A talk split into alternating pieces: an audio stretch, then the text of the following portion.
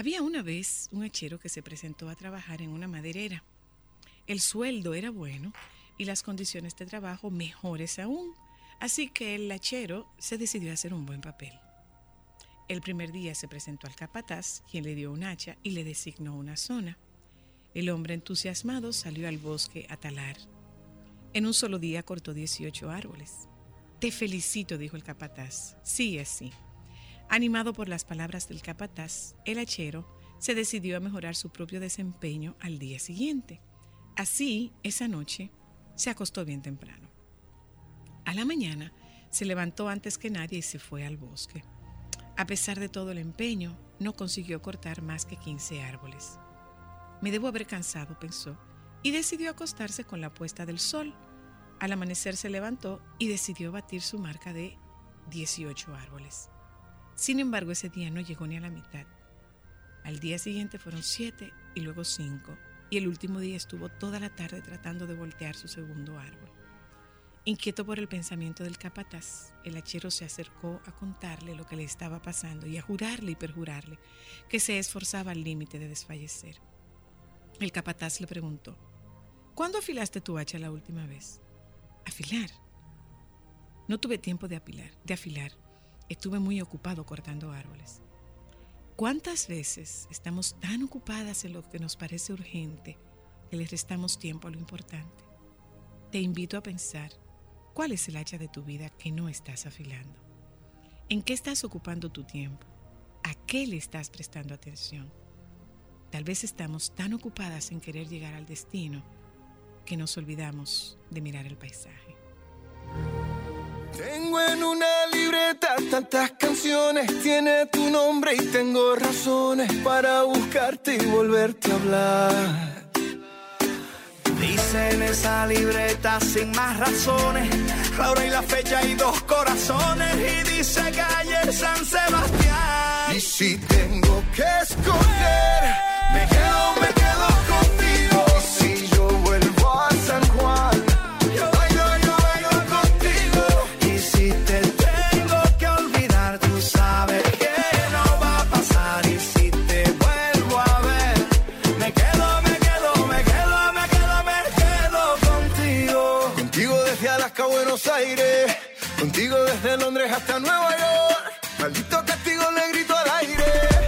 yo sé que contigo siempre estoy mejor.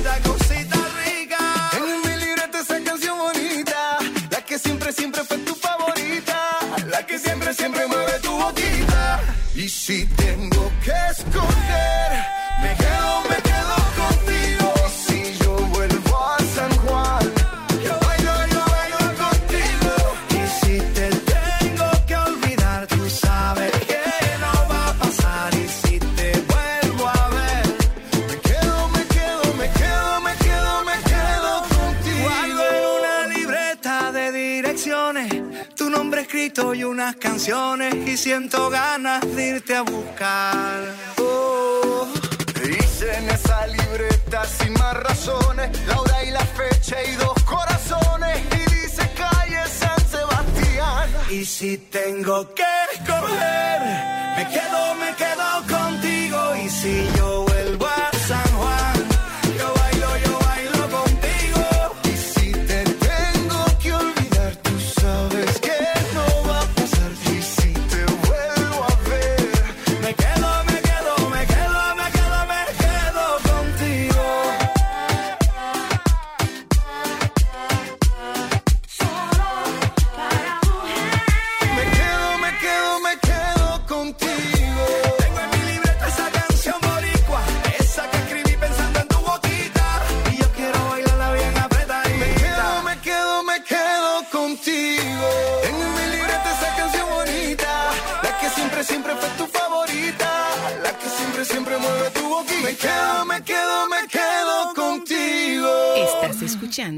Solo para Mujeres.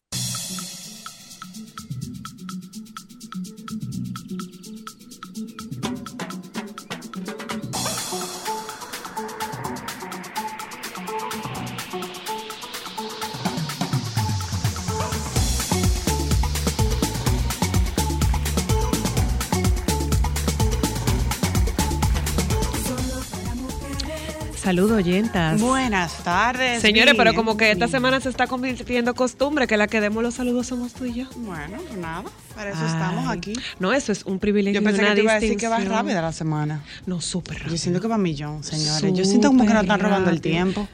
Bueno, Alejandro y yo ya tenemos todo listo. ¿Para qué? Para, la Navidad. brisa de Navidad, claro. Yo creo que yo no voy ni a esperar a que llegue el 21 de octubre. Bueno, este para mí. Navidad sin poncha no es Navidad. O sea que empiecen a mandar Ay, poncha. bueno, Ponches, bueno. ponches. con alcohol, sin alcohol, con huevo, sin huevo, con lactosa, sin lactosa, lo probamos todo. saludo. Hola, señora Luna. buenas tardes. ¿Cómo A ti tú ves, a ti sí te puedo decir señora Luna. A mí no me gusta, pero nada. Doña Ámbar. Tampoco ay, me gusta. ¡Ay! Eso suena como un nombre de novela, como un título. Doña Ámbar. Tú pudieras venderlo. Pero tú estás loca, doña, y no. Bueno, oyentas, eh, bienvenidas. Esto es solo para mujeres. Hoy es jueves. eh, ya 14. Casi final de la semana, de la segunda semana de Y felicidad para los que cobran dos veces al mes. Ah, sí, eso es muy bueno. Ya mañana es día, ay, ya mañana es día de cobro. O sea que hay que guardarse. O sea que hay que recogerse Ay, sí. y, ay, ¿Qué pasó? oh, ustedes habían oído esta noticia. Descubren en México un supuestos cuerpos cuerpos. de extraterrestres con tres dedos. Y chiquitico y flaquito. Ay, sí. Ay, se parecen a los de Men in Black. Sí. A lo de la Mm, película que están adentro del humano. Ay, sí. son igualitos. ¿Serán verdad? Bueno, pues resulta que los cuerpos de dos supuestos seres no humanos fueron presentados ayer durante una audiencia en el Congreso de la Ciudad de México, un evento que causó conmoción y debate en todo el mundo. Eh, presentados por el periodista y ufólogo Jaime Maussan, se informó que los cuerpos eran restos fosilizados de individuos extraterrestres de mil años de antigüedad hallados en Perú. El señor Maussan, hablando bajo juramento en el Palacio Legislativo de San Lázaro, dijo, estos especímetros no son parte de nuestra evolución terrestre. Se encontraron en minas de diato- diato- diatomeas perdón, o algas y luego se fosilizaron. Asimismo, adelantó que la audiencia tiene como objetivo normalizar el criterio de los fenómenos e incluirlo en la Ley de Protección del Espacio Aéreo, volviendo así a México el primer país en el mundo en aceptar la presencia de los no humanos en el planeta. Según lo presentado, se ve que ambos especímenes tienen dos brazos, dos piernas, un torso y una cabeza de longitud media, pero parecen medir aproximadamente dos pies de largo, si son como microscópicos.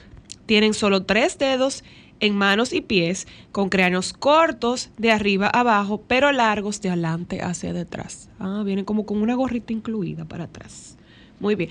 Ay, Ámbar, Diga a ti que te gusta la maternidad, Mm, ¿Qué pasó? atiendan. Mujer con nueve hijos varones asegura no parará hasta tener una hembra. ¿Pona? Wow. Ok. Bueno, pues resulta que Yalencia Rosario es una madre de 30 años de Dallas, Texas, que ha estado embarazada durante casi nueve años, con nueve hijos ya y esperando gemelos, según informó The Sun. Rosario y su esposo Michael tienen una determinación inquebrantable de seguir teniendo hijos hasta que finalmente tengan una niña. La noticia de los gemelos fue compartida a través de una imagen de ecografía en su popular página de Insta con casi 100 mil seguidores, además de en TikTok para sus 244.900 seguidores. Rosario especuló que al menos uno de los gemelos será una niña. La mamá influencer es conocida por compartir regularmente videos de su vida con sus nueve hijos, de edades que van desde los 12 años hasta los recién nacidos en varias plataformas de redes Nueve varones. Nueve varones. Bueno, pues tengo para informarle que va a tener que cambiar de marido. Bueno, no, dice, dice la nota que está Hasta donde yo tengo entendido lo que yo he leído, el sexo lo determina eh, el cromosoma del hombre. Son los varones que determinan. Sí, eso es así, es correcto. Entonces según hay que cambiar de pareja, doña. Pero no, o sea, nueve varones ¿Tú sabes qué? con hormona masculina y usted quiere seguir hasta en contra de la hembra, hermano, usted es, mire, Mi héroe. mi heroína. Claro. Porque yo que tengo dos me estoy volviendo loca. Yo no me quiero imaginar nueve vivos respirando en el mismo espacio. Nueve más su esposo, o sea, diez varones. ¡Ay! Tú estás loca. Tú estás loca. No, pero mira, yo te puedo decir Pero que... usted tiene que ayudar al Estado porque Eh, pero eso, eso es algo ahora que es muy alarmante, pero era algo muy recurrente. Mi amor, la vida no era tan cara antes. Bueno, eso es Uno tenía sus conucos y sus Eso cosas atrás, pero ahora mismo, criar uno es carísimo. Bueno, Dos, pues- mega carísimo. Nueve, bueno. Pero en Estados Unidos se tiene mucha ayuda. Sí, bueno, y dice del que, Estado, digo, dice eh. que aunque enfrenta críticas y troll en línea, Rosario y su esposo han sabido administrar su creciente familia gracias a una sólida estrategia de presupuesto. Ella reveló que su presupuesto mensual de alimentos para su familia de 10 personas es de dos, wow, 2.200 dólares en comida solamente. 2.200 dólares. Y barato me lo encuentro. Como, ciento y pico de miles de pesos. Sí, ciento y pico muy largo. Wow. Pero aquí eso lo puede gastar, bueno. No, bueno, eso puede ser. Pero para 10 gente no me lo encuentro tan descabellado. Ah, mira esto para las personas que le molesta viajar con niños. Hay una aerolínea que anunció la creación de una zona de adultos para quienes no quieran bajar con niños cerca. Eso está bien. Claro que está bien, porque hay personas que no, no, no le gustan los niños y quieren su espacio y quieren relajarse en el vuelo. Eh, un tema de tensión, que a lo mejor se estresan viajando y un niño puede hacer que esa tensión y ese estrés se incremente. Ese sería mi caso. Y hay niños que, patal- que patean los asientos. Hay niños que patean, que alan los cabellos. Bueno, en mi caso yo tuve una niña que me acompañó en un vuelo y me sirvió de mucho, porque ella hasta pasita me brindó.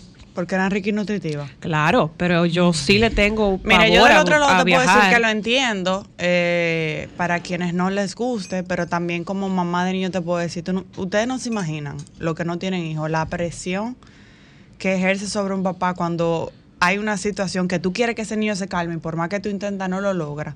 Y como que la mirada y las opiniones de los otros, créanme que uno, uno se siente presionado Ay, sí. en situaciones como esa. Ay, se siente muy presionado. oyentas. Y hay gente que no es muy empático, para nada empático. Entonces, lamento informarles, señores, que para que el mundo siga siendo un mundo se necesitan niños. Ay, sí. Lamentablemente, les tengo esa mala información. Para que el mundo sea mundo se necesitan niños, porque nadie nace adulto. Ay, sí, es así. Hay que ser niño primero. Ay, de verdad. Saludos de parte mía. Hola, Saludos buenas tardes, señora Luna. ¿Cómo está usted? ¿Tú ¿Sabes qué? Yo tengo ahora, vengo de una cita con la ortodoncista. Y eh, tú sabes que eh, nos toca hablar sobre ese tema. eh, porque alguien podrá decir, pero con, o sea, es una monería, con sesenta y pico de años, haciendo tratamiento de ortodoncia. Sí, con sesenta y pico de años se hace tratamiento de ortodoncia y no necesariamente sea un tema estético, aunque también es un tema estético. Pero eh, ustedes se acuerdan que habíamos hablado de lo que- de cómo se, se les llama a los dientes. A los dientes se les dice los etcétera del cuerpo.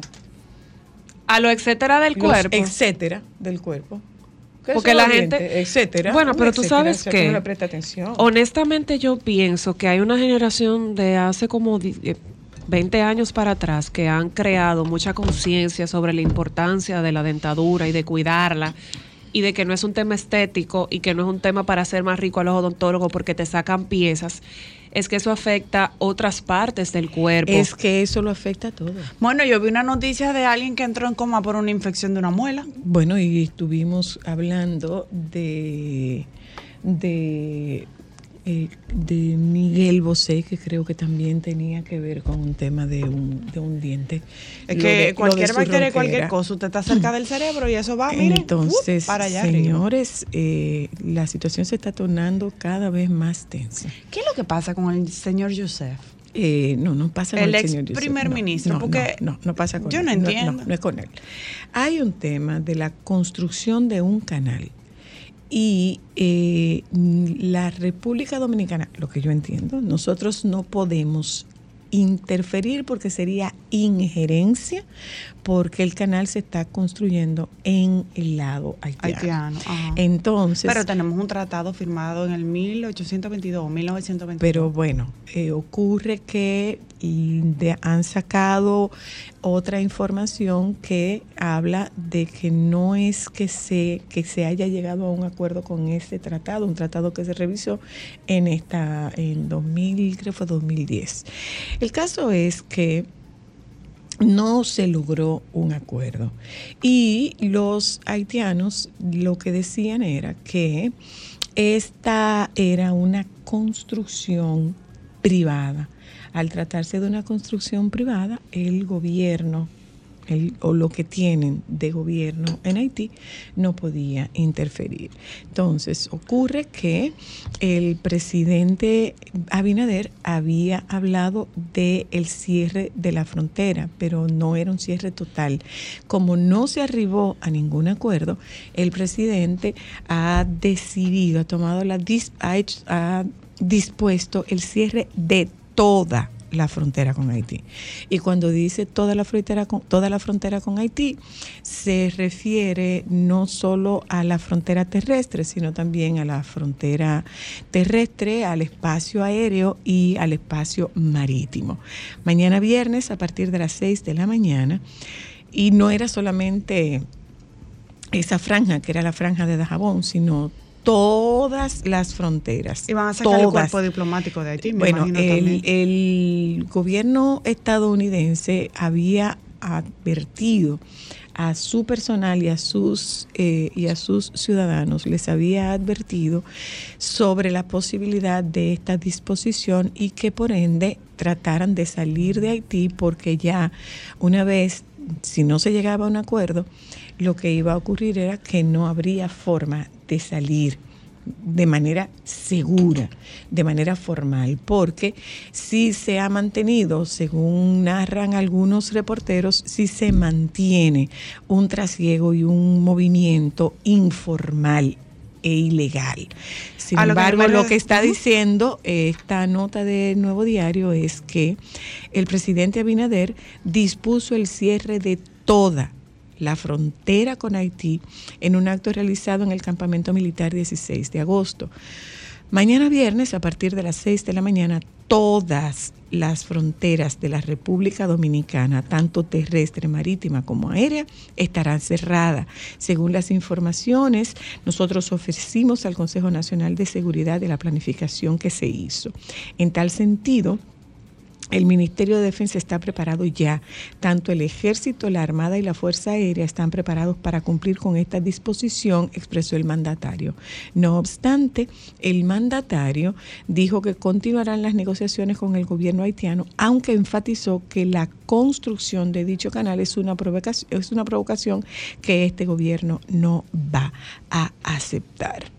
Aquí estoy viendo que... A eso ya- precisamente a lo que me refería, por, porque le he dado un eh, seguimiento, escuché, y a lo que me refería el señor eh, Youssef, eh, el antiguo eh, primer ministro de Haití, que me parecen unas declaraciones muy poco diplomáticas para un exministro. Es que, Eh, es que él- incitando a quienes es que están no construyendo el canal. Es que Claude Joseph no tiene nada de diplomático. No, No tiene entonces nada de eh, es lo que yo digo, o sea, como una gente eh, lo único que hace es echarle leña al fuego, o sea, las declaraciones de él que no caigan ante las eh, presiones del Estado Dominicano, o sea, esperemos que un esperemos- conflicto que, que, que es esperemos, preocupante. esperemos que esto no escale más de ahí. ¿eh? Que Dios nos proteja. Esperemos ¿eh? que eso no escale más de ahí, porque como yo leía de alguien que publicaba, eh, los conflictos armados no son tan románticos como aparecen en las películas. No, para nada. Al contrario, los conflictos, los conflictos armados no son tan románticos como aparecen en las películas. Esperemos que,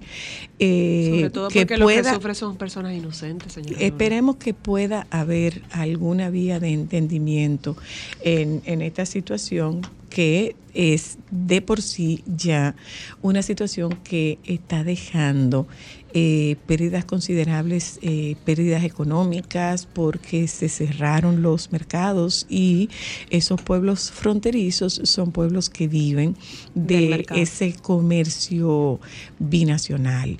Entonces hay una situación de mucha preocupación, hay haitianos que están retornando a su país, eh, que están retornando libremente hacia su país. Eh, Haití lo que estamos viendo es que es un estado con mucha deficiencia, con mucha deficiencia. A mí particularmente me llamó la atención cómo apareció esta fuerza élite. Eh, hay un video de esta fuerza élite cuando se supone que Haití lo que está haciendo en este momento es dirigida, comandada por, por eh, bandas. Entonces, mm, a mí particularmente me llamó la atención ver estas imágenes de Ellos mismos ver- dijeron que no pueden intervenir en esa situación. me llamó la atención ver las imágenes de estos cuerpos élites tan bien apertrechados. Reitero que ojalá se pueda, ojalá se pudiera llegar a un acuerdo, ojalá se pudiera resolver esta situación, porque los conflictos bélicos, los conflictos armados, nada más son bonitos en el cine. ¿m? Vámonos un momentito a publicidad. Hoy es jueves, ¿qué hoy? Ujú, Sí. jueves de Hoy es jueves. Hoy es jueves. De TBT. Eh, espera, ¿Qué hay de TBT? necesito un papel. Servilleta. Soy, ¿Para qué? Soy 6'7". Ay, mi amor, dile Ay, a siete y él. medio. Soy 6'7". Siete y medio. Soy 6'7". Siete y Soy medio. 6'7". Small. Soy 6'7". y Medium. Small. Y small. Yo me conformo con unos perfumes. Eh, no, no, no, perfume no. Eh, te puedo mandar. Yo, yo mando mi lista, ¿eh? Tenía wishlist. Ah, Acuérdate perdóname. que el doctor Nieve nunca llegó. la- está en la maleta todavía. Le Perdón, pedimos panty, brasieres, calzoncillos, perdóname. media. No nos trajo nada. Perdóname, Pero yo perdóname. soy un hombre de palabra. Es un momento de hablarle a Francisco y decirle a Francisco que envíe su lista y su size. Que Jovita viaja, mi Pero amor. por supuesto que mande el dinero. ¡Ya volvemos!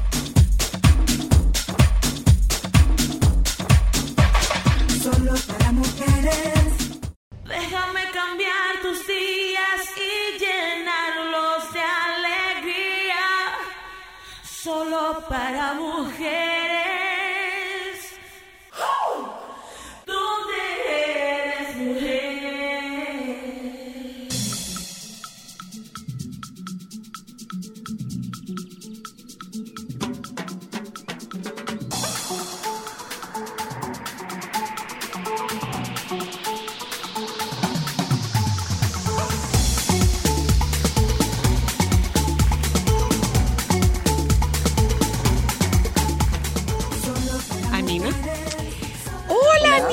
Señores, ¿tú puedes creer que nosotras estuvimos viendo El silencio de los inocentes, Nina? Ajá. Como si fuera nueva. Nuevecita, Ah, estrenadita. genial. Estrenadita estaba, estrenadita. ¡Wow! Eh, sí, el pestaña, pero muy pocas veces. No llega a 10 las veces. No llega a 10 Sí, las veces que pestaña a lo largo de toda la de todo el de toda la película. No son 10. Bueno, pero me imagino ¿Sabe qué haber fue lo que más nos enfocamos? ¿Cómo fue? ¿Cómo fue? espectacular. ¿Cómo fue? Sí, porque tú sabes Espera, que... que no oí, no, no oí. ¿Cómo fue, Nina?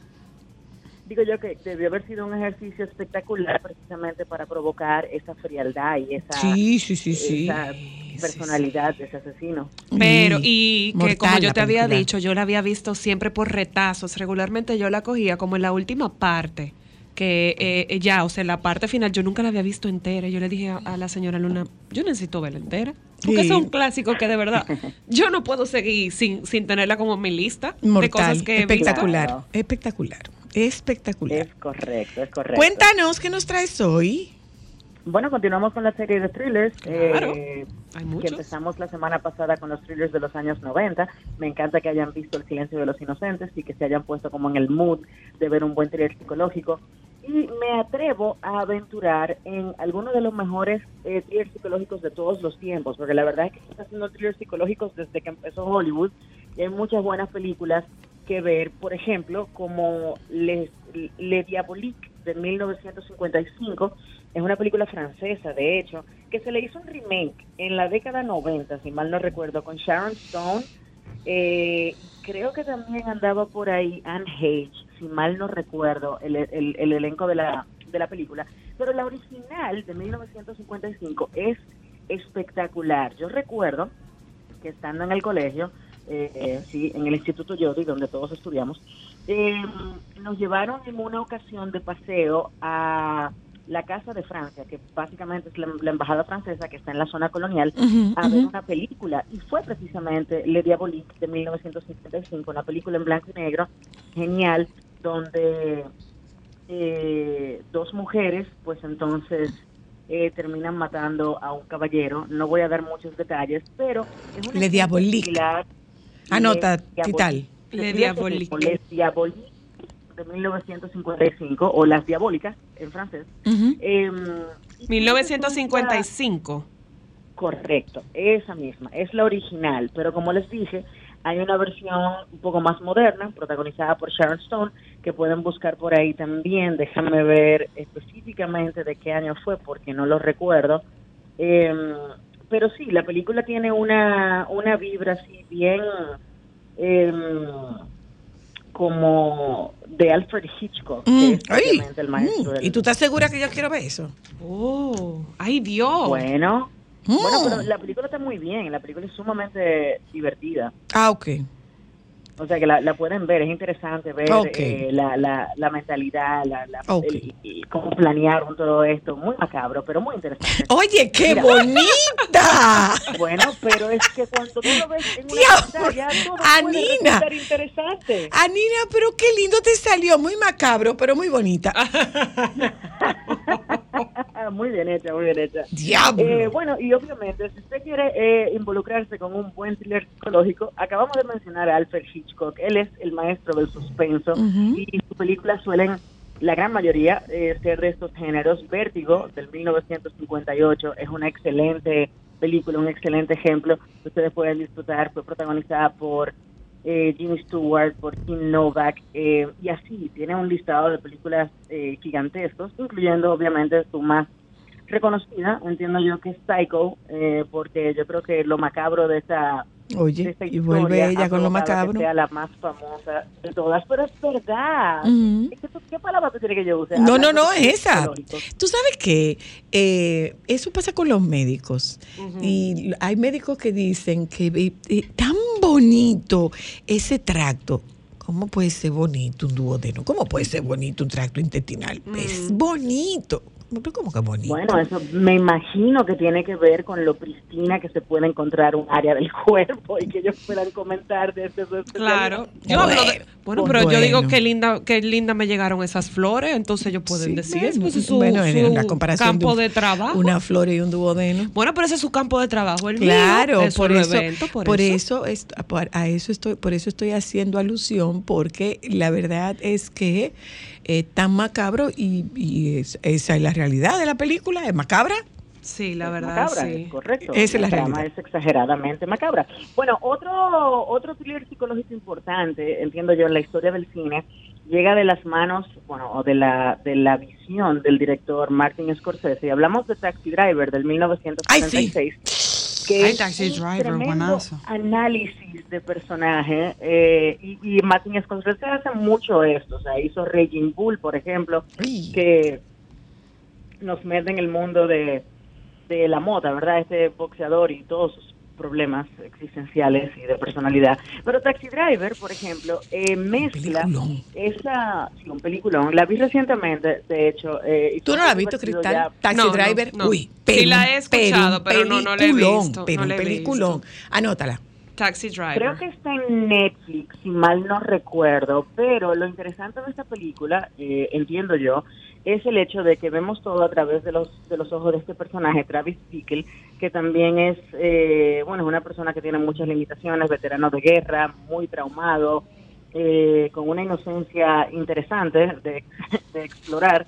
Y por supuesto, la interpretación de, de Jodie Foster, que con 12 años interpreta a una prostituta que pertenece a una a una red de, de, de trata en la ciudad de Nueva York. Entonces, Mm. este personaje se va como hartando de la sociedad del Nueva York de los años 70 Ujú. y de, digamos que la poca empatía que tiene la gente. Había como una apatía generalizada con, con todas las vueltas hacia el bajo mundo eh, en la que estuvo sumergida Nueva York durante mucho tiempo y ver cómo él va decayendo en esa espiral psicológica también junto con la ciudad. Es un análisis sumamente interesante eh, de ver a través de, de la propuesta de Martin Scorsese. Mira, No Zodiac, año encontramos. dos- Ujú. Ah, esa es otra película. No encontramos Mujer Soltera Busca, Anina. Ay, no. Single White Female. No, Ay, no. no lo encontramos.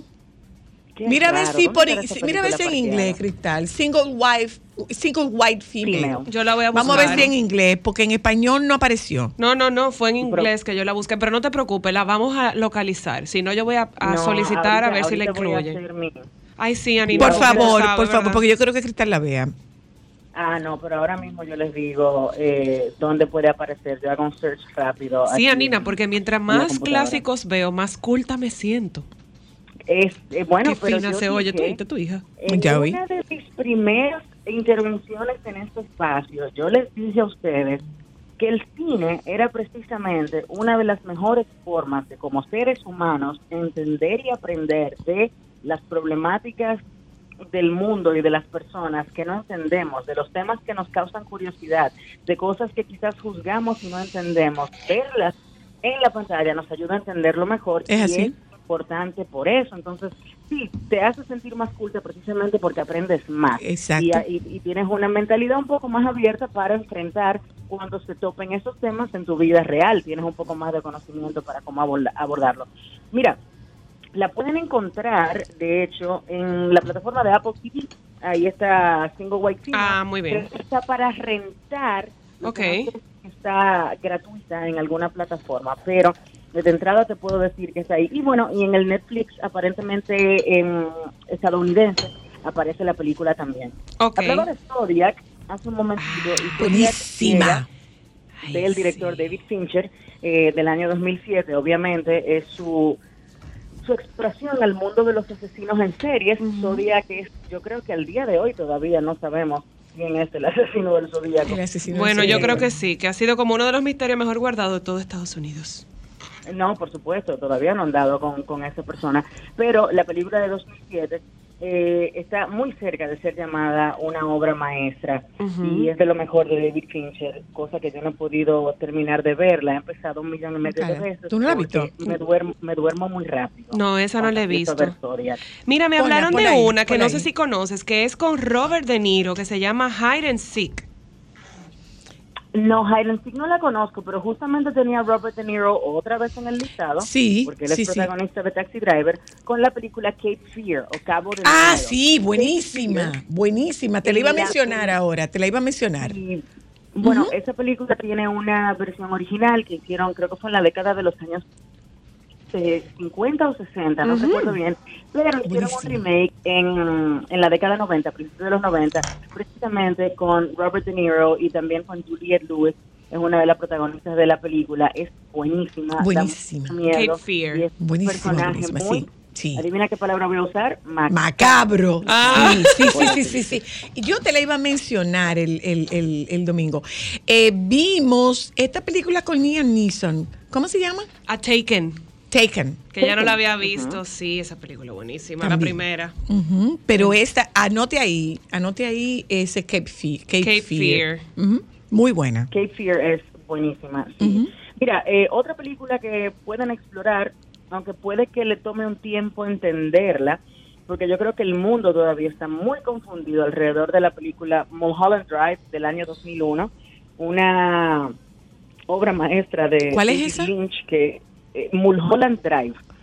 Eh, ¿Cómo se llama en español esa película? Esa no, nunca, la, nunca esa no la he visto. Esa no la he visto. ¿Cuál será Pero esa? Mulholland, Mulholland Drive es una calle eh, de Los Ángeles donde hay, en la película nos presentan, existe eh, la calle en la vida real, pero en la película hay una mansión específica donde llega el personaje de Naomi Watts, sucede todo tipo de cosas extrañas.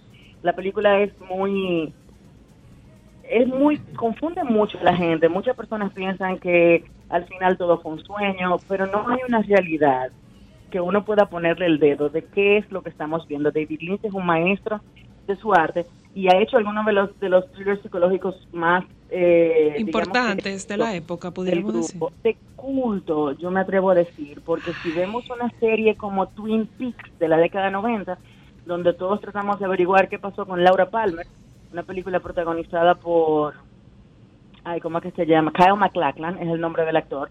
Eh, fue una serie de las más vistas en la década 90 y todavía le hicieron en el 2015, si mal no recuerdo, le hicieron un remake, o 2018, eh, que salió por Netflix. Fue una serie que originalmente se pasó a través de la pantalla de Bravo, eh, cuando Bravo no era solamente reality shows, pero sí, es una muy buena película y Mulholland Drive también es una excelente pieza del director David Lynch. Una pregunta, Anina.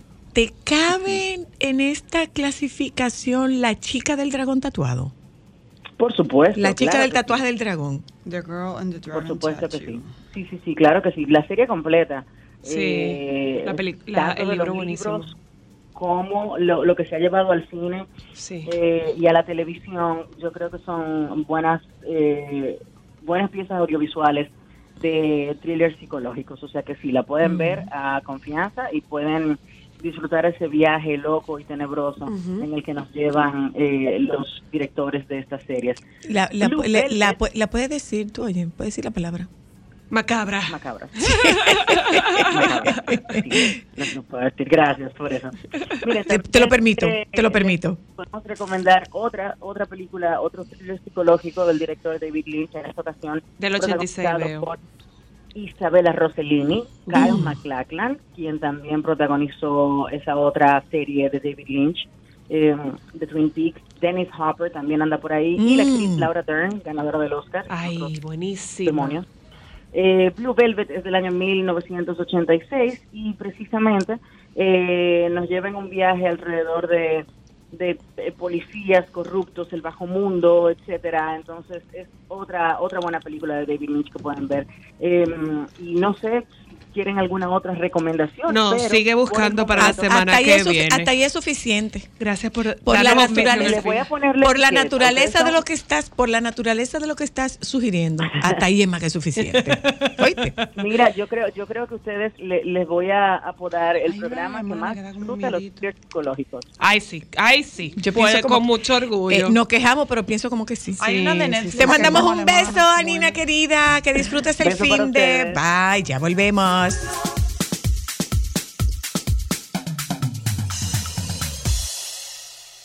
Déjame cambiar tus días y llenarlos de alegría. Solo para mujeres.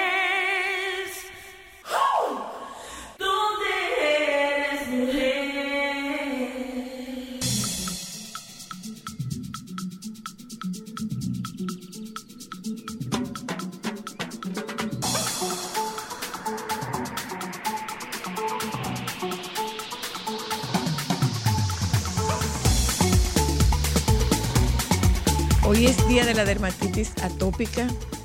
Ay, sí. ¿En serio? Ay, ay, Dios. Nosotros- Bueno.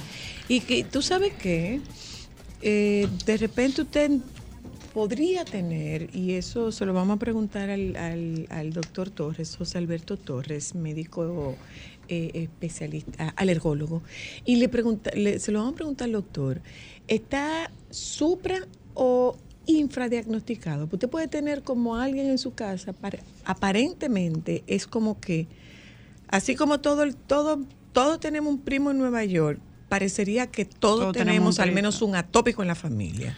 Bien, en primer lugar, muchísimas gracias. Bienvenido, doctor. Nuevamente por compartir con ustedes. Muy a gusto de estar en este espacio tan escuchado y tan interesante. Bien, pues como tú dices, eh, sí, realmente, haciendo una analogía de que todos tenemos un primo en Nueva York, pues la dermatitis atópica es una enfermedad que eh, lamentablemente sí ha sido infradiagnosticada. Ok.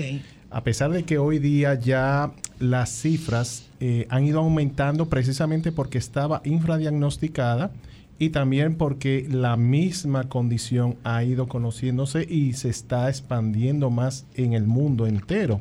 Hasta hace pocos años era un mito, se decía que era una enfermedad de gente de clase eh, Alta, o que solamente eran en los países nórdicos, en la clase blanca, eh, o sea, la raza blanca que solamente afectaba. Discriminada, doctor. O sea, en el sentido de, no, hombre, eso es una piquiña que tú Sin tienes. embargo, eh, nada más lejos de la realidad. Es una enfermedad que puede afectar a cualquier raza, a cualquier condición A socioeconómica, a cualquier edad, aunque es una El enfermedad. debut se el produce debut temprano. Empieza a temprana edad, desde el mismo primer año de vida, desde los primeros meses de vida, cuando ya el bebé eh, empieza a lactar. Pueden haber manifestaciones de atopia o, o piel alérgica, como también conocemos.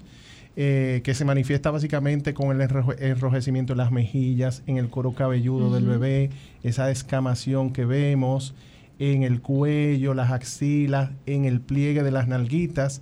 Todas esas son las zonas que en los lactantes se ven con mucha frecuencia, que produce mucha incomodidad al bebé porque le produce mucha comezón, mucha picazón, incómoda.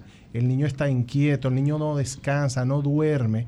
Imagínese usted un niño a esa edad que no es capaz de, de canalizar sus emociones, simplemente está irritable todo el día, llorando, incómodo, no descansa. Y no se sabe por qué. Y es una condición que va a ir aumentando a medida que el niño va O creciendo. sea, va a empeorar en vez de Va a ir empeorando si no se hace el diagnóstico a tiempo ni correctamente, que es el problema que muchas veces ocurre y por eso está ha sido una enfermedad infradiagnosticada. ¿Cuál es, el, lo cuál es el- el- el- el- El origen, la eh, causa. Además, si... Mira, si- esta es una enfermedad que tiene una condición genética. Es gen- es hereditaria, genética. hereditaria. Ahí voy. No de predisposición, Siempre, es genética. Cuando estudiamos un paciente en la consulta con dermatitis atópica, siempre hacemos una historia clínica preguntando a los padres por los antecedentes familiares. Lo siento. Y vas a encontrar siempre hay uno o ambos progenitores o más miembros de la familia que han padecido de esta condición o de otras comorbilidades alérgicas como la rinitis alérgica, las alergias alimentarias o el asma incluso.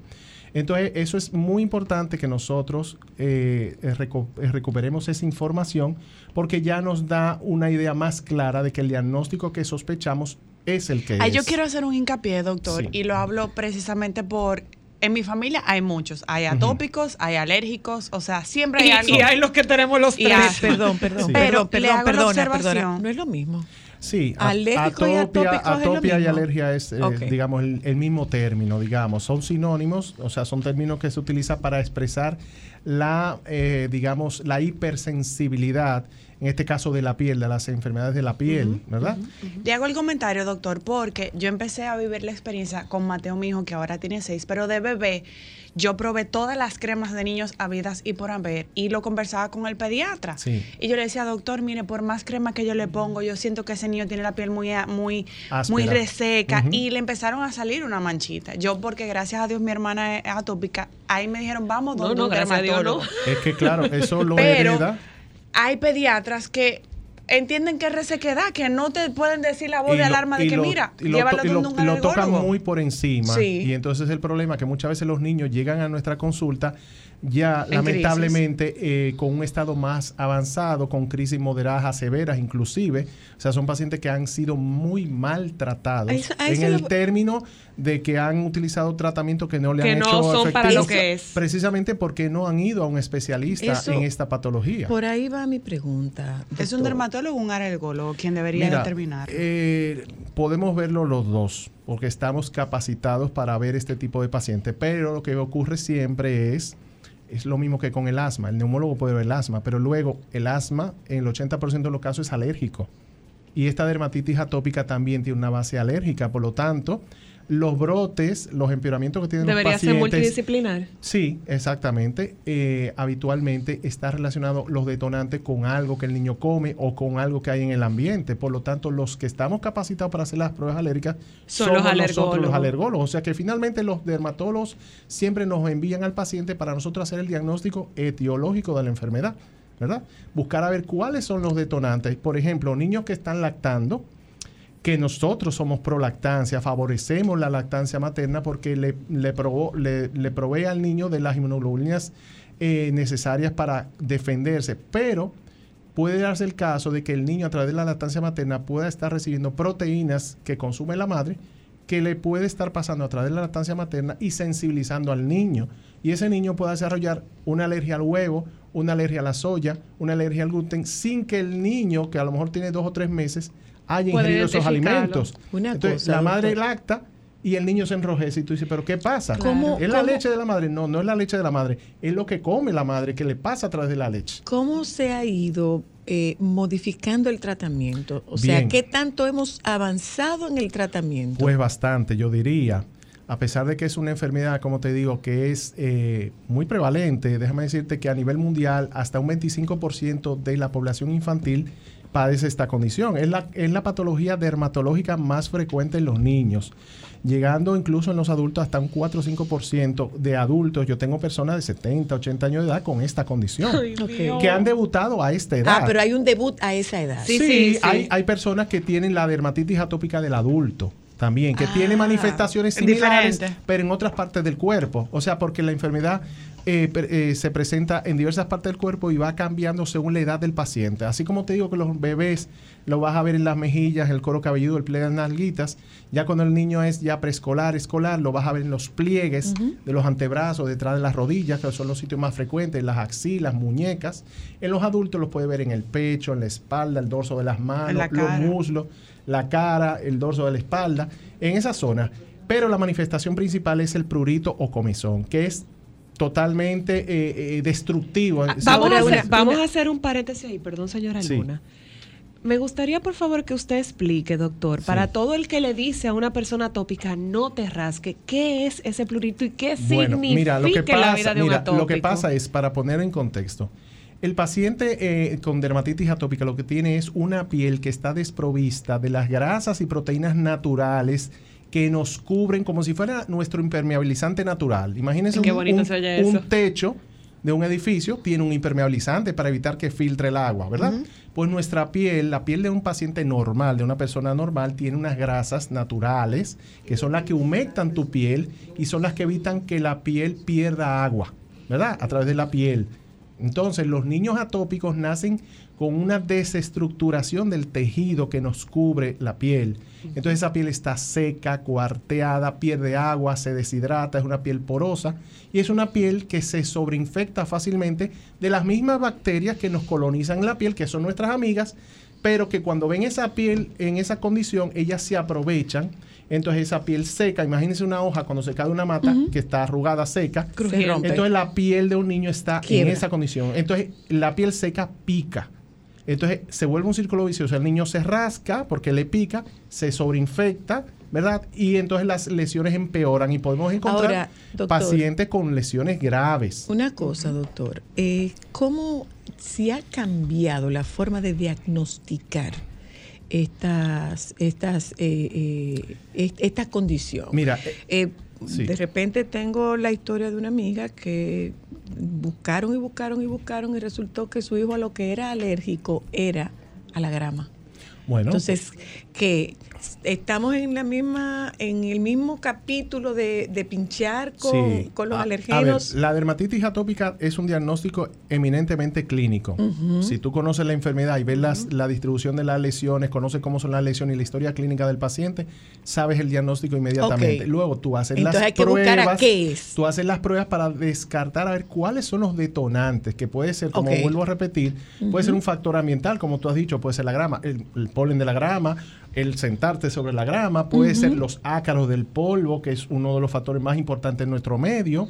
Puede ser algún alimento, huevo, leche, frutos secos, marisco, Harina, pescado, harinas, etcétera, etcétera, colorantes artificiales. Son muchísimas las Todos opciones. esos son factores que pueden detonar los brotes. El ácaro también. Entonces, algo muy importante, a propósito de que hoy conmemoramos el Día Mundial de la Dermatitis Atópica, la comunidad médica internacional, ¿verdad?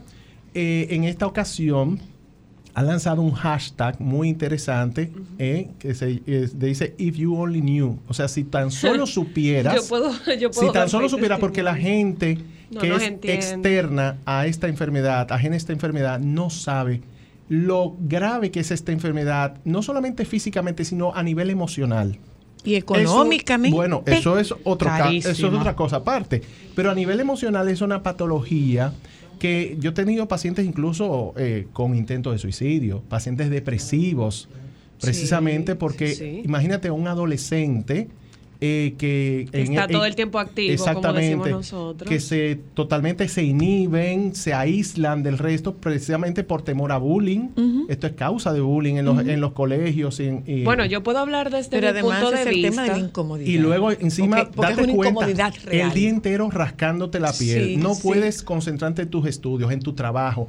No no duermes, tienes calidad de vida, no puedes relacionarte con las demás personas, no, duermes. Eh, Yo le- yo una, le puedo una pregunta, desde mi doctor. punto no de es una vista. exageración lo que usted está diciendo. No, no, no es una Y- y- exageración, y- realmente ¿por es qué- así. ¿por qué, lo estoy, ¿Por qué estoy haciendo la pregunta? Porque viniendo de usted, que es una autoridad, a veces los, los, los familiares de pacientes atópicos, no es que no entendamos, ¿eh? digo, lógicamente no No podemos pueden entenderlo porque no lo viven. No lo podemos dimensionar, Claro. aunque sí lo podríamos entender. Sí. No lo podríamos dimensionar en la escala en la que lo siente el paciente que lo vive, pero eh, a un familiar le puede pasar que sienta frustración, que sienta que sienta una limitación, o sea, ¿qué puedo hacer para que te sientas mejor? realmente es así. Y- Entonces, por eso le hago la pregunta de si no es una exageración, No, no, para no. que se para que quede claro que no es una No es exageración. ninguna exageración. Realmente, hasta para nosotros como especialistas es una frustración ver pacientes que tú has estado tratando y que no hay Echan manera de no mejorar, no, hay manera de mejorar.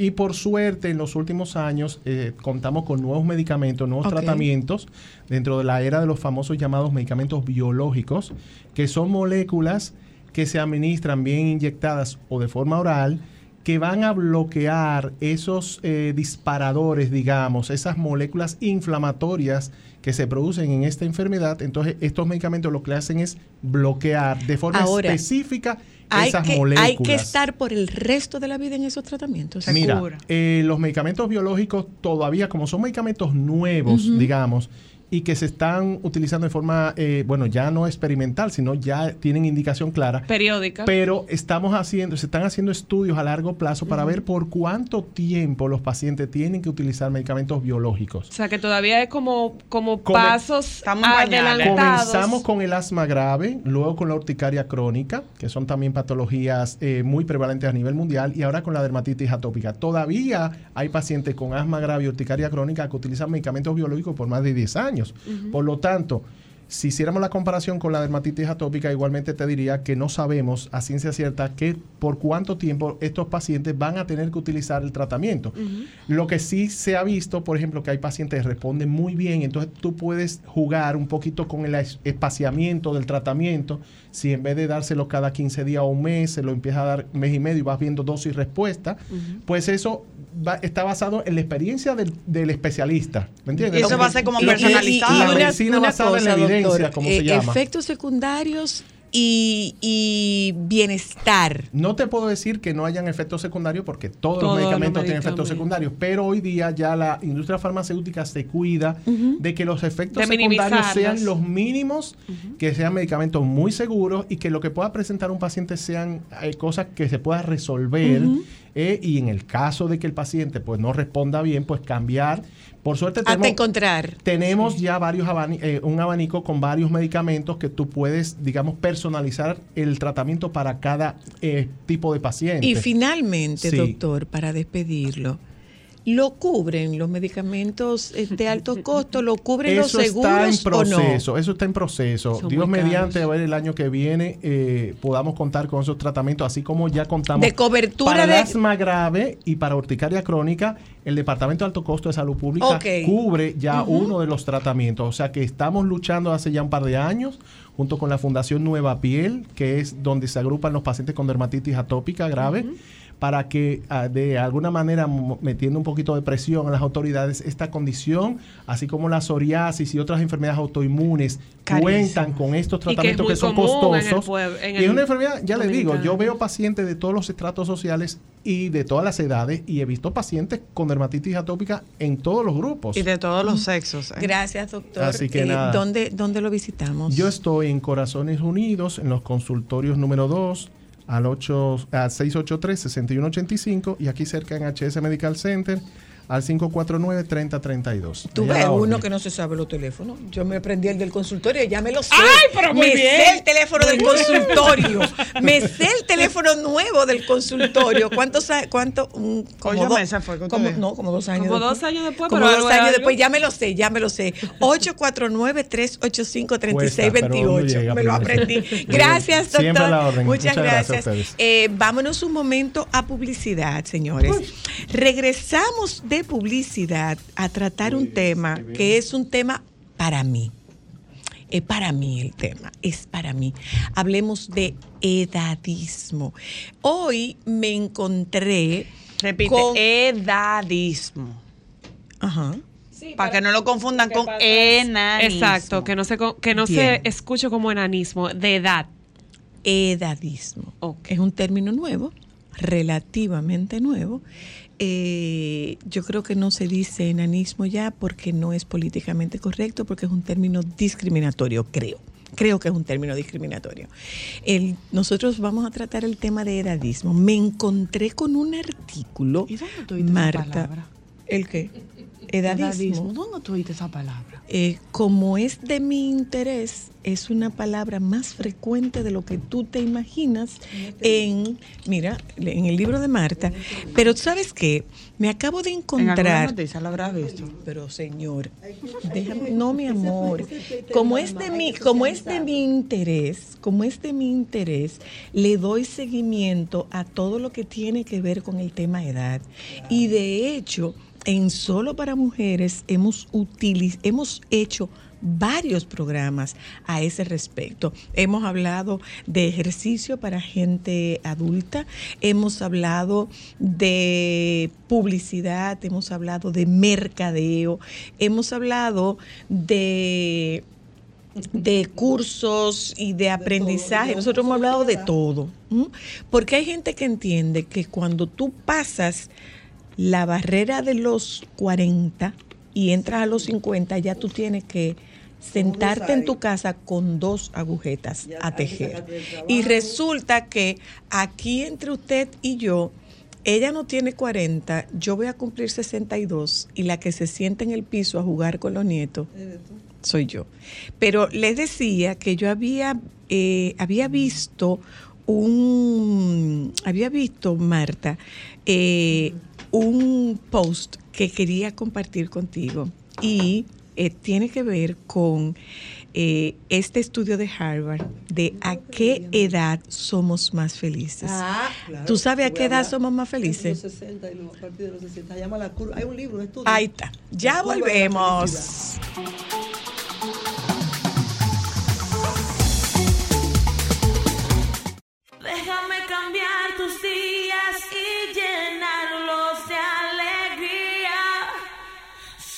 Para mujeres.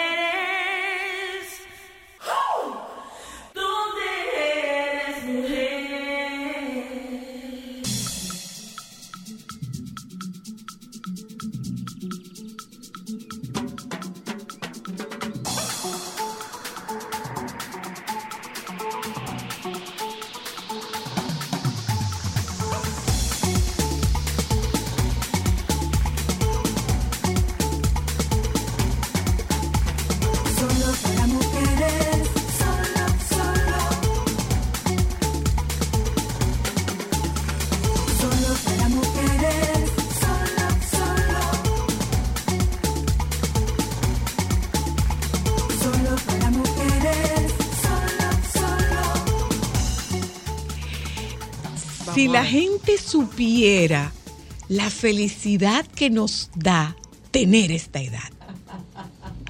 Si la gente Bueno. supiera la felicidad Y que, que no nos es difícil. da, eh, mm, sí, sí, es difícil. Esta- llegar, llegar aquí Pero con nivel de satisfacción Sí, no es fácil. es costoso. Es un camino, es un camino. Es costoso, sí, sí, sí, sí, sí.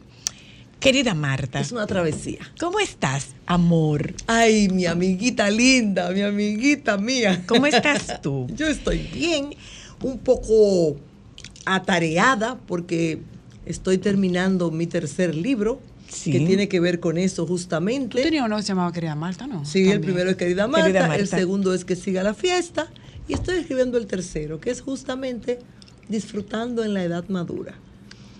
Entonces estoy atareada porque estoy en la recta final y la persona que me está trabajando en las transcripciones y en las se ha enfermado. Ay, ay, ay, ay. Sí.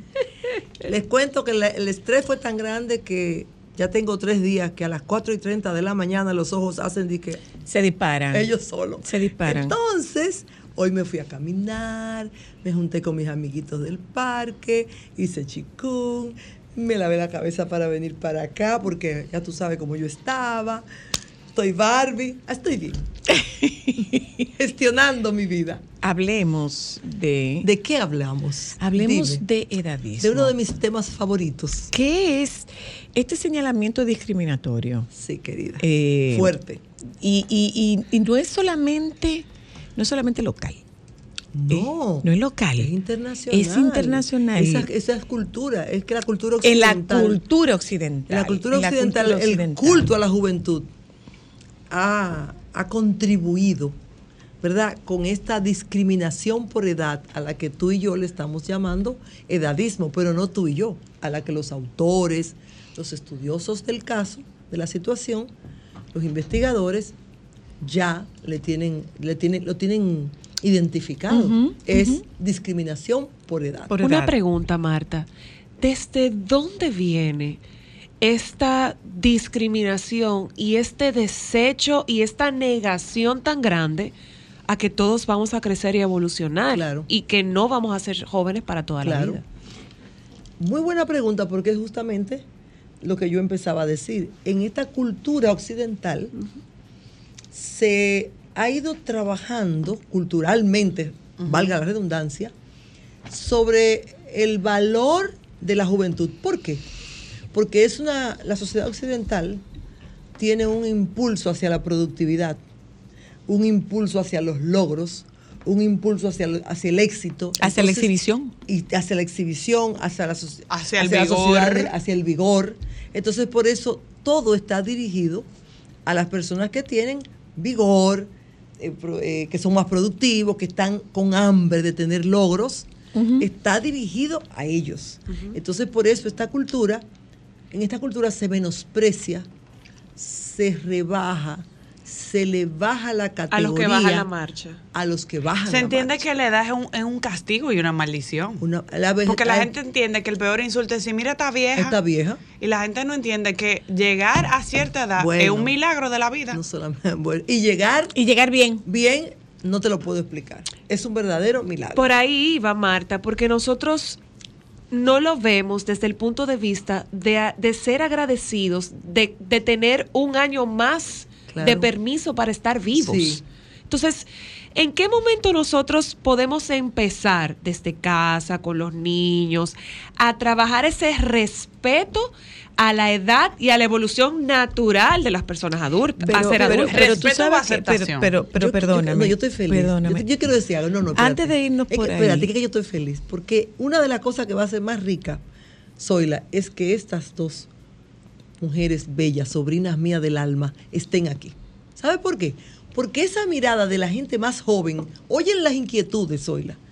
Ellas representan todas esas generaciones que están por ahí diciendo, pero ¿y cómo? ¿Qué? ¿Y qué edadismo? Pero, pero hay problema. O sea, hay un desconocimiento. Y es re- y es real. Totalmente. Es real. Pero, además, pero además, así la cara de pero dos, además, Marta, en las propias protagonistas. Pues no, pero es que, es que- sobre todo nosotras ¿sabe las qué? mujeres. Las mujeres sobre todo a la semana por los próximos seis meses. Pero te voy a decir. Nosotras, las mujeres Edadi- de esta son las edad, primeras edadistas. Nosotras, las mujeres de esta edad, comenzamos a Somos las primeras descalificarnos. edadistas. Sí, No, yo claro. ya no estoy para eso. Ya no estoy pa' No, eso. ya eso yo no lo O puedo a la hacer. otra. Mira qué ridícula tú te ves haciendo Señores, tal pero cosa. déjenme decirle que una de, de las de amigas queridas, yo no diría que era de las mejores, pero muy cercana, muy querida, que vive, en- vive fuera, vive en Europa, como que se empieza a alejar. Y luego me entero que me está criticando con todo el mundo porque yo privo en joven. No, pero ella tiene no. mi misma edad. Pero es que yo no privo en joven. Que Marta priva en joven, no la, so- eh, no la soporto. Y mira como dije, si yo, ¿qué? Y bueno, te lo cuento porque es parte de lo que me lleva a escribir el libro, esas cosas. O sea, en- encontrar este tema cultural tan poderoso que hasta en las personas que te han acompañado a lo largo de la vida, en un momento determinado, hasta ellos pueden. A mí eso criticar. siempre me ha llamado la atención y era una de las cosas que yo recuerdo cuando entrenaba con mi mamá en el gimnasio. Y es algo cultural, es algo, por lo menos desde mi punto de vista, como yo lo veo, no es algo que está, como quien dice, muy a lo foco, o sea, no es algo que está tan a la vista, pero si tú te pones a ver, la mayoría de la publicidad es Claro. hasta los 30 años. Yo que tengo 37, a veces ni me reconozco en la publicidad. no, porque no. después de los 30, tú, entonces imagínate a los 60, y es lo que yo, de- por ejemplo, yo le decía a mami, yo vengo al gimnasio y es la es tu generación la que hace ejercicio. Claro. Los de mi edad no están en eso. Y los más jóvenes lo que quieren es romper los los hierros. Claro que sí. Y es lo que yo le decía a mami, o sea, si tú te pones a ver redes sociales, los gimnasios no le hablan a la gente adulta, que es la que te consume los gimnasios. Claro. La ropa deportiva no te habla a la gente adulta, que es el que tiene Mira, la capacidad económica para comprar cosas de calidad. estoy- eso a yo cualquier estoy nivel. Lleva eso a cualquier Tú nivel. abres un Tú sabes periódico que y tú yo no ves gente de, de- adulta. Yo estoy viendo. Eso es así, Yo estoy viendo que en mujeres que marcan hitos, que son mujeres de mucha influencia en el mundo de Hollywood, por ejemplo, estas mujeres ah, claro. están renunciando al estigma y al prototipo que te están marcando. O sea, Claro, me claro. voy a dejar las canas, voy a aumentar de peso, no voy a estar sometida a la, a la, a la dictadura de una dieta, Sí. eh, Y no voy me voy a inyectar, no me voy a operar. Voy a seguir enamorándome. Bueno, voy a seguir viajando. O sea, decía me Meryl Streep, decía cuidando. Meryl Streep que ella no se iba a operar porque alguien tenía que hacer los personajes de las mujeres de 70 Eso años. No, y tú sabes que... Hasta la ropa hay que cambiarla, ¿por qué? No, pero tú sabes que así como tú dices Y el eso pelo, desde, y los cortes. desde el punto de vista de, de- de una mujer madura, así te puedo yo decir que justamente en esta semana una, una cantante muy famosa de Estados Unidos, joven, que es Ariana Grande, Ajá. públicamente dijo, hace tres años dejé, y es una bebé, Ajá. de ponerme relleno, de ponerme Botox, porque quiero empezar a verme como yo y a disfrutar cómo mi piel No y mi cuerpo recuerdo, van Creo que es, evolucionando. eh, eh, creo que es Andy McDowell que decía, se dejó su pelo con canas y Ajá. decía que ella no se operaba porque ella corría, creo que era ella, porque ella corría el riesgo de pararse frente al espejo y no, reconocerse. Los que estudiamos la psicología, ¿verdad? Y, y cómo funciona la mente humana, sabemos también que hay un- eh, esto del cuerpo es mucho más profundo de lo que la gente entiende, porque nosotros vivimos en el cuerpo. Entonces, cuando una persona se hace, por ejemplo, una bariátrica, que va a cambiar la imagen de su cuerpo, va después a tener la necesidad de hacer ajustes en su personalidad. Cuando una persona baja mucho de peso, tendría que buscar ayuda psicológica muchas veces porque Sí. hay un tema De de ajuste. igual ma- de ajuste. de sí. igual manera, cuando tú vas cumpliendo años, si tú no logras identificarte con eso que tú ves ahí, No hay y no logras forma. reconocerte, Si eso no te gusta. si eso no te gusta, tú vas a ser enemiga tuya. Aunque lo digan 20 mil voces, dígase, todo el mundo reconozca lo linda que estás, Sí, pero no importa, yo tú tengo te una lo crees, tú pregunta, crees que para Marta. consolarte, que es de burla, Sí. que te lo está- es tremendo si la gente Yo tengo no una trabaja. pregunta, Marta. Y vuelvo a mi crianza. Y me acuerdo mucho de mi abuela. O sea, a mí me encantaba Nuestra sentarme con mi abuelita, claro. con mi abuelo y preguntarle sobre su vida. Ay, sí.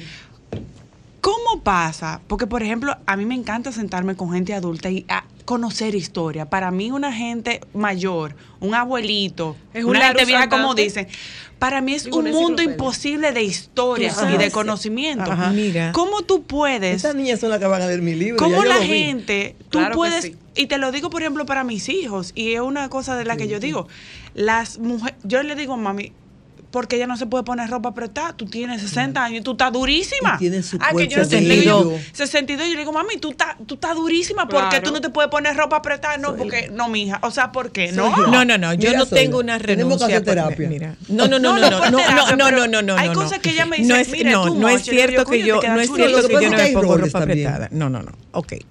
Mira, eh, no es cierto que yo no me la pongo, me la pongo. no, lo que me la que, pongo. eh, depende Lo para que qué. pasa, Por ejemplo, si yo voy a salir con mi nieto, no me pongo esa Exacto, ropa. ¿por qué? Si porque yo tengo que hijos, no asumir, esa porque ropa. yo tengo que por asumir no por realmente, discriminación. realmente yo soy la abuela, No por discriminación, ¿entiendes? Y con el caso de ustedes, lo que he planteado es, no, espérate un momento, yo soy la mamá de ustedes Sí. y yo no puedo entrar en una competencia No, con ustedes, jamás. no, No, no, lo porque además estoy colocada donde me corresponde y donde a mí me corresponde es en esta etapa de la Claro. vida. Ahora, Entonces, vamos ¿qué ocurre? Pero porque hay que hacer dos. ese reajuste, Marta. Por- Porque pero te lo estás diciendo. si a ti te gusta una abuela, por ejemplo, y tener los cabellos de todos los colores. Yo ¿por qué tú puedo tener los cabellos de todos los colores, sí, pero hay códigos. No, los cabellos, mírame, yo, yo soy la superabuela, pero si yo voy a algo de mis hijos, yo no voy a ir con ropa. Yo también me cuido mi cuerpo y, y podría lucirlo. Y de hecho puedo lucirlo si, si nosotras dos o, o mujeres de esta edad nos ponemos de acuerdo que vamos a ir a una noche a tomarnos una margarita. Es posible que me ponga una ropita corta o ropita ajustada, porque estamos en eso. Ahora, voy a la presentación de mis nietos. No, social y culturalmente, ¿cómo va a llegar la abuela con un escote, con una cuestión? Exacto. O sea, es, es un tema psicológico, pero que no es por discriminación en este caso, sino por tú ubicarte en tus roles. O Eso, es un tema de roles. puedes- de, de hecho, tú podrías avergonzar tu hijo, lo podrías avergonzar culturalmente si tú llegas en un bikini eh, a, una, a, una, a un pasadía que está en la casa de tu hijo, do- donde van a hacer un, un pool party, tú estás invitada, la mamá, pero están los hijos, los amigos de tus hijos, etcétera, y tú vas con un bikini, con- tú podrías avergonzarlos, porque Exacto. por más modernos que ellos sean, hay unos códigos ¿Cómo culturales. criamos pero, para pero mira, adecuar y per- perdóname, la edad? perdóname, Ámbar. Mira, mira. Estas niñas son en mis estos favoritas. días, en estos días, yo quise ver cómo me veía mi nieto. Ujú. Y me lo dijo. Tú eres viejita. ¿Quién te dijo? Mateo. Mateo. Claro, Tú eres claro, viejita. Claro, y tú sabes. Tú eres viejita. y tú sa- tú sabes lo y que de me- hecho, es cierto. tengo claro el significado del viejita porque él estaba enfermo y dijo, yo me siento viejito. Ay, qué lindo. Pero es que yo no te veo así. No, ni- no, claro pero, que no, pero que no eres tú, No, pero me ve él. A mí nadie me Es Pero me tú ve ves que él. tú eres Pero mamá, tú no eres abuela. No, no, no, pero precisamente por eso que lo digo, porque ante mis ojos, por ejemplo, mi abuela murió de ochenta y pico de años Ajá. y es la única mujer que yo conozco que no tenía celulitis, que estaba durísima, o sea, y para mí me Qué chocaba bueno. cuando yo la veía, yo decía es que la edad con lo que yo estoy viendo como que no me hace Qué congruencia. Bueno, qué bueno, pero tú nos representas a tu yo- generación. no, claro. Exacto. Y nosotros tenemos que hacer un trabajo ahora para expandir estos conceptos, para instalarlos. ¿Cómo se quería hacer? Pero- pero tú sabes- El intercambio pero tú sabes intergeneracional. qué es lo Yo no estoy importante. bromeando. El intercambio intergeneracional. Cuando yo termine este libro, yo voy a hacer unos focus group. Y uno de los focus group, ustedes están invitadas. Claro. Porque lo voy a sabes hacer con que gente yo joven. feliz. Porque el intercambio generacional es fundamental para lo que tú preguntaste, que se llama pedagogía de la longevidad. Es que hay Ya que aprender. Es necesario. Yo estoy haciendo. Claro. Es que tenemos- Pero un que, pero que tenemos que hacerlo nosotras. Soy la- Pero que tenemos que hacerlo El nosotras, viene las tú- mujeres que tenemos esta edad. Soy la, el año Que que, ten- viene las tú eres mujeres que te- candidata pero por para un supuesto, diplomado que estoy haciendo. Pero por supuesto. Que se llama para, sobre para hacerlo. Y no se trata de. No, no, no. Porque yo, yo tengo mis. Me encanta eso, nueva tengo, mis, tengo mis reservas con el término de. de, de eh, con el término empoderamiento. Tengo mis No, no, reservas. yo lo- yo lo porque el mucho, término, porque se ha- porque el término se ha cualquierizado. término Entonces se ha yo tengo mis reservas con esto. Y Sí. ¿qué es lo que pienso?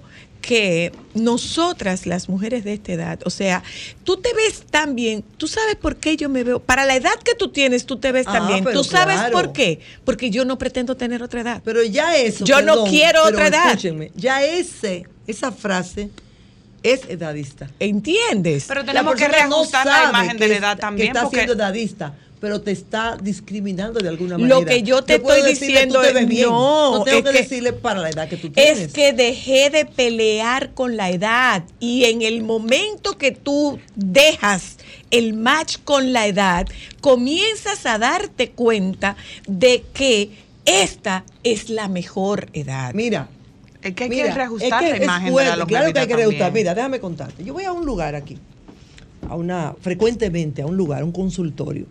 Esa gente me adora. Te lo puedo decir, te lo puedo asegurar porque tenemos muchos años ya. Yo soy probablemente la favorita. Oye los piropos Cuando yo sea grande, quiero ser como usted.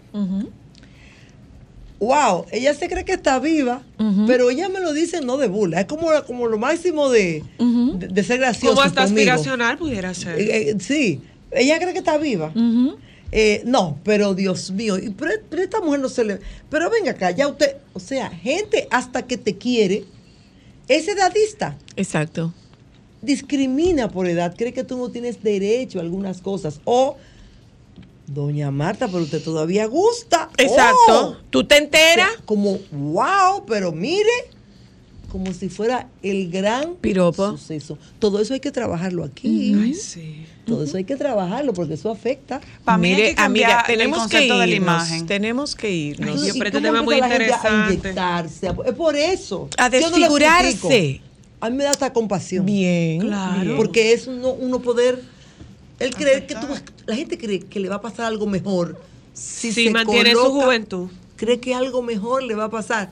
Oigan bien, no va a pasar nada mejor por eso. Mira, eh, Marta Beato, mira No, Marta no Beato. depende de eso. Mira Marta Beato. Yo la amo. Busca el día que tú puedas venir a dedicarnos un programa completo ¿Sabe qué? sobre Cuando este salga tema. el libro, el, usted ¿Y cuándo que sale el libro? Estoy, estoy en los capítulos finales, Ya. no te conté. Pues, estoy pasando pues trabajo que porque será- pues que la chica sea, me pues que sea un día en el que Sí. nosotros toquemos este tema inextenso. Vamos a hacer como un Porque tú lanzamiento sabes, para tú mujeres. sabes Solo para, para qué mujeres. sirve, tú sabes para qué sirve, para Ya. que las mujeres de nuestra edad entiendan que estar aquí es una maravilla, pero claro, es una maravilla que se viene construyendo desde hace un querida, tiempo. eso no es así nada más. así Gracias, amiga querida. Hey, Eh, chicas, gracias a ustedes. Nos juntamos eh, si Dios quiere. Los compañeros del Sol de la Tarde están aquí. Quédense con ellos, por favor.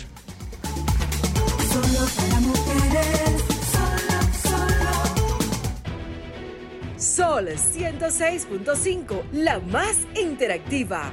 Una emisora RCC Miria.